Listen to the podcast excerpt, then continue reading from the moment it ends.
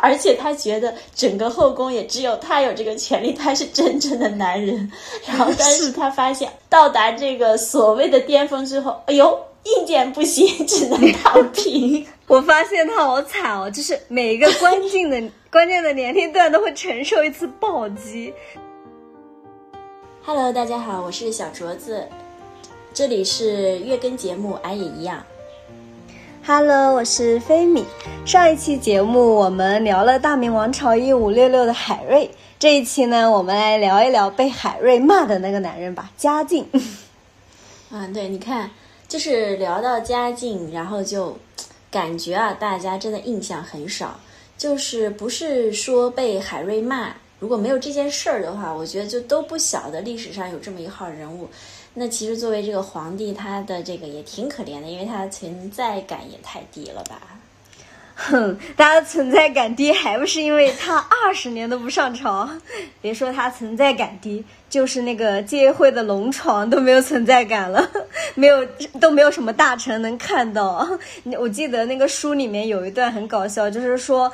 以前的话，很多就是比较近的那种官员，他们不是要上电电视嘛，然后都会认得女方。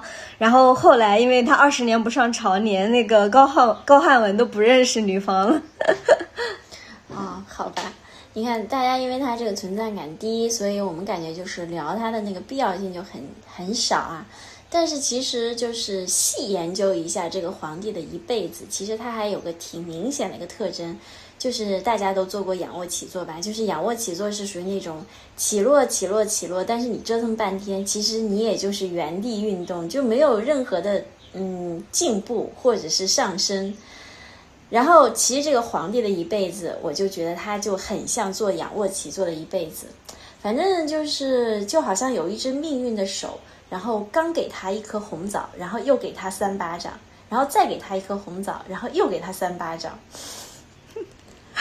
我我真的看到你那天说的，我就想到真的好形象，然后我就觉得，假如我是嘉靖，就会有一种搞什么你在玩我呢？我真的会暴躁的。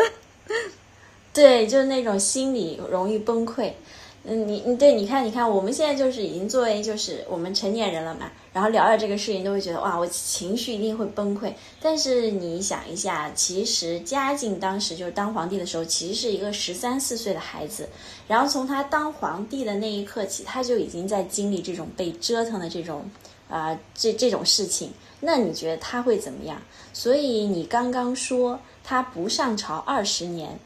呃，然后我在想，他会不会是那种被折腾久了、怒了之后来了一次又一次悠长的暴走？因为他前几次被否定，所以导致后续他当皇帝期间，然后呃，当然啊，就发生了很多开天辟地、扭转时局的大事，就属于那种啊，会惊掉我们下巴，说啊，这都行，不会吧？然后你看他就会有。就是这段历史就会常常让我们发出这样的惊叹，所以我就刚刚说，会不会就是那种啊，把我折腾烦了，我就真的是不干了，撂挑子了，我就来一次悠长的暴走。对对，哎，你这么一说，我会觉得这个人物好像没有那么粗线条。就是我们可能会忽略说，嗯，嘉靖为什么他会二十年不上朝，然后大家也不会去考虑他从一开始是怎么样一步一步走到这样的。你这样说，我就会觉得，那其实还是应该去研究一下，你才能理解他的行为。对，就是那种啊，我们先不要直接就 diss 说，哎，你这个皇帝怎么能不上朝？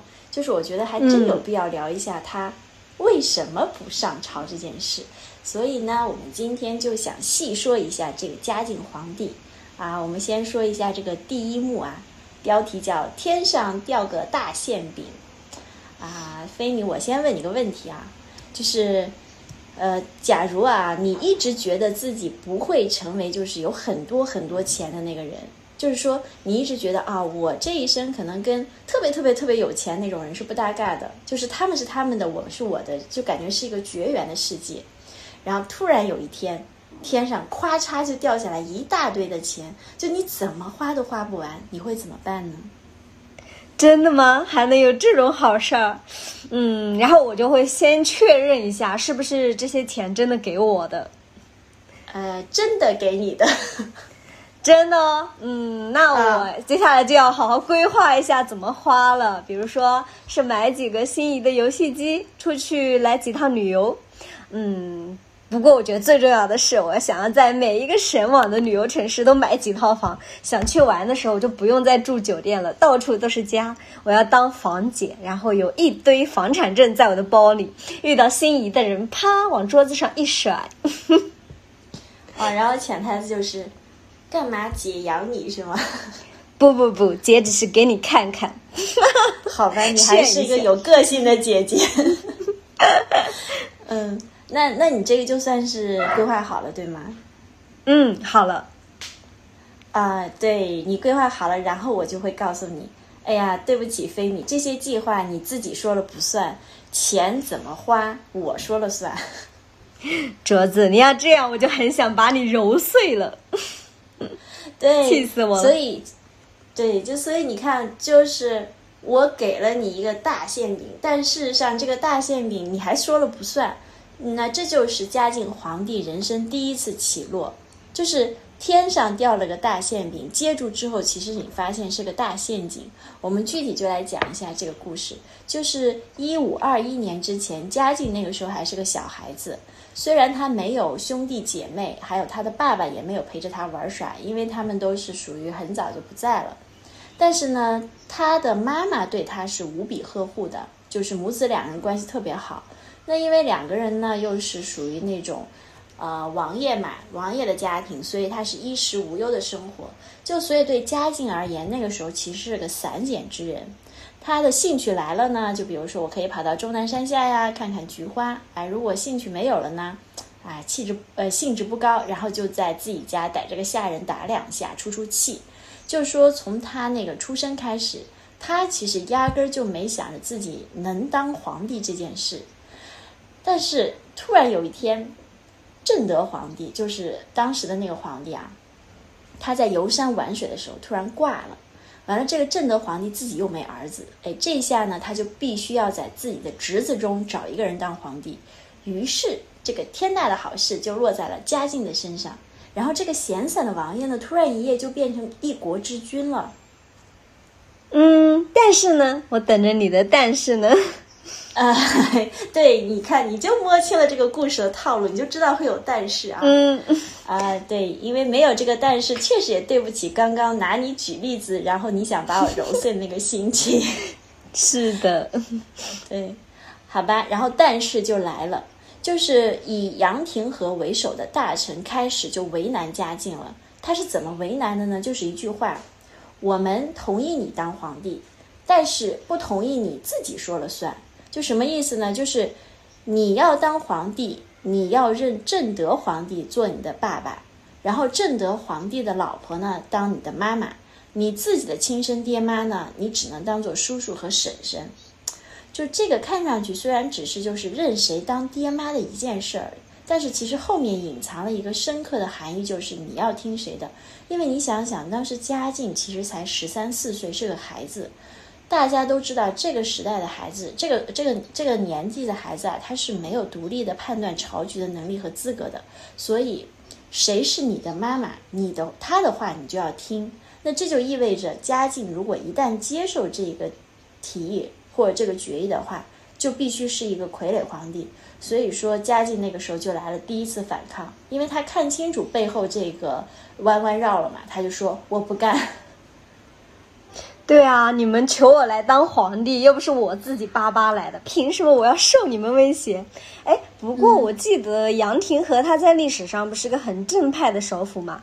据说在嘉靖皇帝登基之前，他还干了三件事儿，就大赦天下，然后清除了很多吃空饷的不作为之人，诛杀了一些乱臣贼贼子，等于就是帮嘉靖小皇帝提前得罪了一些人，挡了很多案件，相当于用自己堵了枪眼，以防那个嘉靖上台之后有点势单力薄，推行新局面的话就会阻力更大。我感觉这个杨廷和还有很是很很有那个大局观的，就是我在那个明朝那些。事儿看的时候就是这个感觉，为什么他会在这这个事情上这么拎不清呢？就是他会要求嘉靖皇帝一定要改认正德做爸呢？就其实是因为他对正德皇帝的正德皇帝的父亲，也就前朝皇帝，包括正德皇帝，他们的感情都很深。他作为臣子的话，他其实是不想看到正德皇帝没有自己的子嗣，因为他是一个元老，所以他站在老皇帝的角度，他动了感情。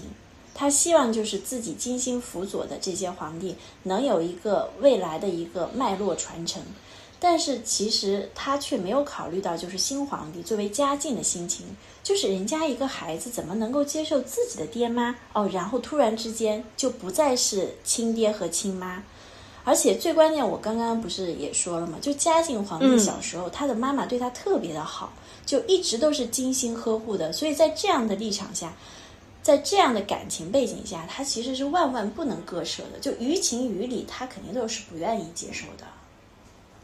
嗯，有道理。像古人就特别在乎这个后代嘛。然后正德皇帝如果没有子嗣的话，他会觉得他的感情上接受不过去。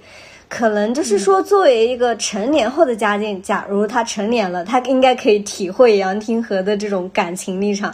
但是他就是一个十三四岁的孩子，我觉得面对一帮成年人的不同意，他直观的感受就是我被欺负了。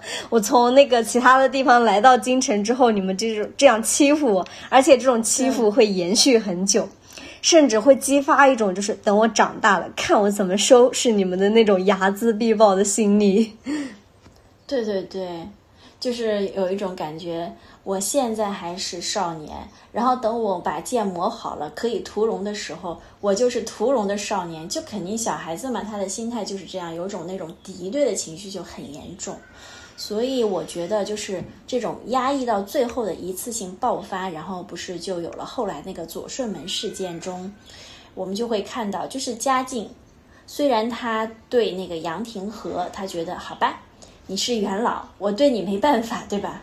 但是他对杨廷和的儿子，他责罚就非常的重，因为他就觉得，我既然对你这个元老没办法，但是你的儿子我就要就是折腾一番，就是所谓的我要报复，我要睚眦必报，就是负债，呃，对杨廷和儿和他的儿子而言，就是父债子偿嘛。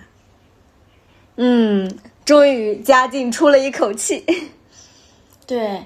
呃，对，然后你你你有没有觉得，就是你看他现在就是一种，先忍耐，然后就是仰卧，然后我报复成功就是起坐，这就是第一轮的仰卧起坐，是不是很形象？是的，对。后面呢？就 后面啊，就是如果说就是我们刚刚聊的这第一轮的仰卧起坐，就是围绕着权力来说的，因为是皇权嘛，看究竟掌握在谁的手里，然后。很快的，然后下一轮的仰卧起坐又来了。第二幕的仰卧起坐的标题叫做“当男人，我到底行不行？” 你这个有点太。精彩了，就是名字非常吸引人哦。哪个男人愿意说自己不行呢？对呀。其实我们看那个一五六六的时候，你就会发现，就几乎没有后宫的这种事情嘛。但其实嘉靖他以前也是有宠妃的，但是他在一五四二年就差点被一群宫女勒死了，然后从此就有点心理阴影，就会更加的一心向道。然后此后这个也算一个节点，他就以后就再也不上朝了。你刚刚说他是有宠妃的，其实嘉靖以前何止是有宠妃啊？我觉得后宫佳丽三千放在他身上真的是很很妥帖的一个描述。他以前真的是超会玩的那种啊。然后就刚刚你聊到那个，就是被宫女差点勒死。其实对嘉靖而言，不仅是人生的一大转折点，因为属于死里逃生啊。而且这件事情就是被宫女勒死，这个事就是刺杀皇上。以前不是经常大半夜说有刺客，有刺客，那其实都是刺客在刺杀。但是被宫女想手无缚鸡之力的宫女去刺杀，这个真的是历史上史无前例的唯一一次刺杀。就我所以我就说，就是嘉靖身上他真的有很多，就是天哪，居然还有这样的事的那种惊掉下巴的一种东西在。对，然后就。这个主要是在此之前，其实还有一个史无前例，就在宫女刺杀他之前，就是嘉靖竟然他有连续两年不祭天，这个其实在古代皇帝那边他是算非常非常非常严重的一件事，因为他的名字叫什么？嘉靖他们皇帝不是都叫天子嘛？天子天子就是你是上天的儿子，然后你不去祭天，就好像在老百姓家里，就过年你不给爸爸妈妈磕头拜年一样，这个是属于大不孝的。然后古代不是又很讲究这种孝道嘛，所以你看他竟然连续两年不祭天，那所以在他身上，你看连续两年不祭天，然后又被宫女刺杀，真的是属于那个真的惊掉下巴的事情。但是这两个事情的背后的原因啊，其实都是我们刚刚说的，就是当男人我到底行不行？因为嘉靖皇帝其实他当了那个皇帝之后，就是我们刚刚说十三四岁嘛当了皇帝，然后花了六年时间，他也算是那种就是我该惩罚的也惩罚了，该报复的也报复了，该奖励的也奖励了，我该争的权利也争了。这个时候你想想，哎，作为一个二十岁左右的小伙子，看着满后宫的大美女，而且这些大美女天天都吵吵着说啊，我愿意给你生猴子，那你想皇帝？他还不撒欢儿的在后宫 happy 起来，天天海天盛宴，结果他就把自己的身体给累垮了，因为累垮了，他就没有办法去祭天，就很荒唐。呃，你就之前那个正德皇帝，他其实也算玩的很嗨的嘛，因为你想，他居然就是不在那个朝堂办公，他还要跑到南京去玩，然后他呢，因为跑南京去玩，那年他没法祭天，但是。他当时在南京玩的时候，不是落水了吗？落水以后，他回到了那个京都的时候，他当时已经病得很重了，他依然要撑着去祭天，就想就可见祭天就是很重要。但是嘉靖他把自己的身体累垮累到这个程度，他都没有办法去祭天了。所以说，就这嘉靖经历的是一场关乎自己作为男人尊严的仰卧起坐。就是之前我觉得哇，我是个小伙子，我能力无限，我可以无限发挥。而且他觉得整个后宫也只有他有这个权利，他是真正的男人。然后，但是他发现，哦天哪！当我到达这个所谓的巅峰之后，哎呦，硬件不行，只能躺平。我发现他好惨哦，就是每一个关 键的。关键的年龄段都会承受一次暴击，就是少年时期本来就是叛逆期，希望大家听他的，结果一堆成年人都不听他的。然后青年时期渴望得到认可，身体认可是第一位的，结果又惨败，被说不行，确实很考验他的心理承受。我就突然想到一句话，很能概括他这个状态，就结合你上面说他的人生是仰卧起坐，我觉得心情就是起起落落。而且是那种大幅度的起起落落，是吧？就本来是巅峰，突然之间又打到谷底。是的，毕竟他身份特殊嘛，他的起落也跟常人不一样。不一样，嗯，对，就这个振幅更大一些。对对，嗯。而而且我觉得第二次其实对不光是说对皇帝的打击，其实是对一个男性本身的打击。就我当皇帝。不容易，其实当男人也不容易。就身体不好，你看直接就体现的特别明显，就有点像那个我们之前不是也看过一个剧，当时咱俩还聊过那个《闻香识女人》，你记得吗？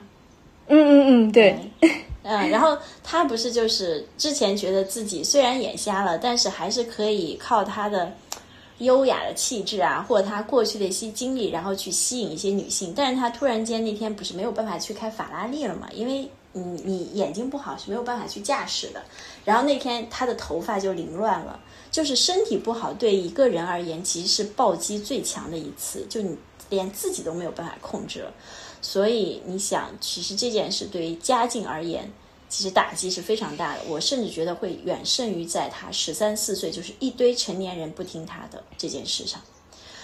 但是呢，就是身体不好，其实对于皇帝而言，也就是对整个朝廷而言，其实也传出一个信号，就是明朝它危险了。因为按照古代的观念，就是一个在一个朝代啊，如果是在生儿子方面都有问题了，那么这个朝代很快就会没有希望了。好像事实证明，后来也确实如此啊。是的，你看，是明朝也 over 了嘛？嗯。对，你看誉王，他就是我看剧的时候老觉得这个人真的不行，但是嘉靖也没得选，只有这么一个儿子了。对，确实。然后嘉靖不是还说啊，你从小身体不好，其实潜台词是，但凡我能练出一个小号，身体好点儿，也不至于选你。就是，哎，你说这个，我我还没有忘记了。之前有一个这样的事情，就是说宫女刺杀之前，她有两年没有祭天，就是身体的原因，所以就是估计在这么一个状态下，然后她才遭遇遭遇了宫女的刺杀。因为他之前真的是把宫女们逼得都太狠了。据说嘉靖这个人特别可怕，他之前就打死过很多宫女，而且他为了修道特别特别的荒唐，因为就是听起来有点恶心啊，他居然要取那些女孩子的精血，然后而且为了纯度，要求他们在那个经期不要进食，只吃喝点露水。你说这人家能不对逼疯了？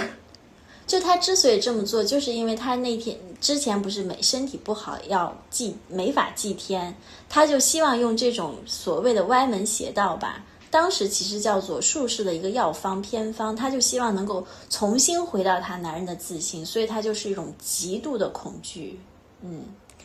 是的，是的，嗯，然后就关于这个宫女的刺杀，我之前看了一些资料，感觉好有意思啊。就其实他们算是一个比较临时性的行为，不是说谋划已久之类的。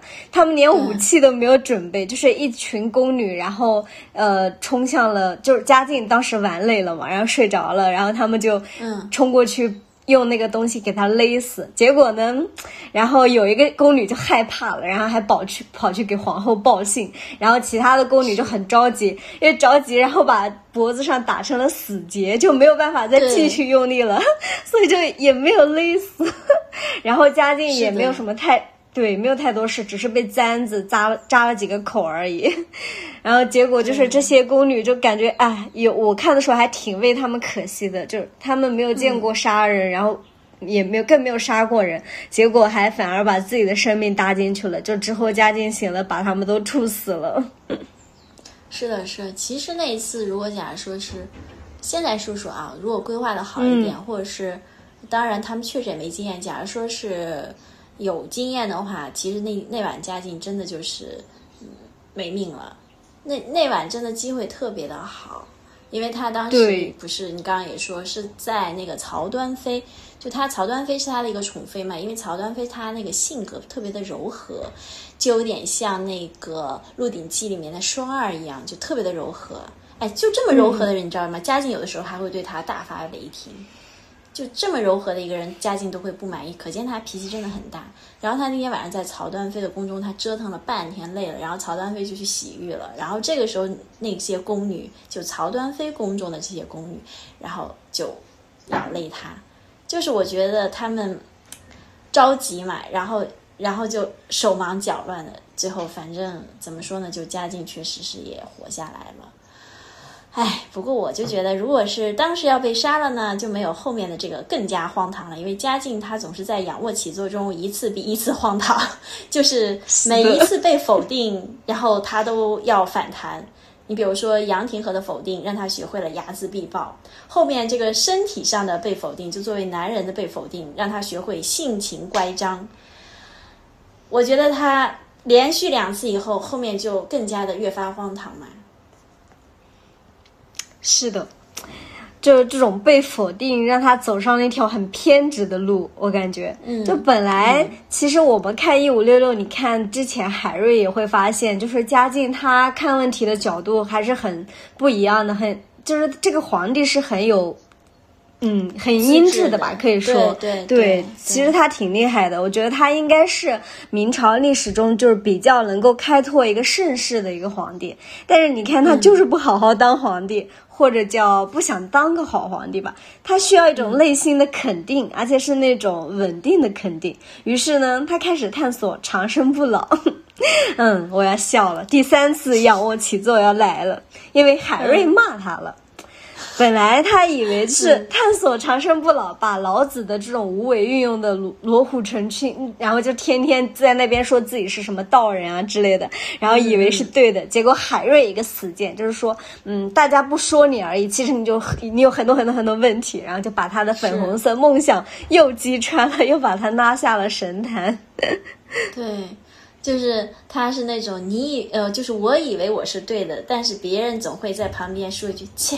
那只是你以为的，对吗？对，是的，戳穿了他。对，不过啊，在历史上骂他的人其实不止海瑞一个。嗯，其实就是说，哎，对对对，说到这个啊，说来也巧，这个嘉靖这辈子其实跟这个阳性之人啊，好像总是容易杠上，就是嗯嗯，那个，要不我们就把第三次对杨廷和，然后还有包括他那个刺杀他那个宫女的那个是，就是刺杀他的一共有十六位宫女，带头的那个叫杨秀英。然后我不是刚刚说了吗？就是骂骂骂嘉靖的。然后其实之前也有两个人，一个叫杨醉，一个叫杨觉。哎，你觉不觉得，要不第三次仰卧起坐就叫做杨家将纠缠了嘉靖的一辈子？好像真的和杨家将杠上了。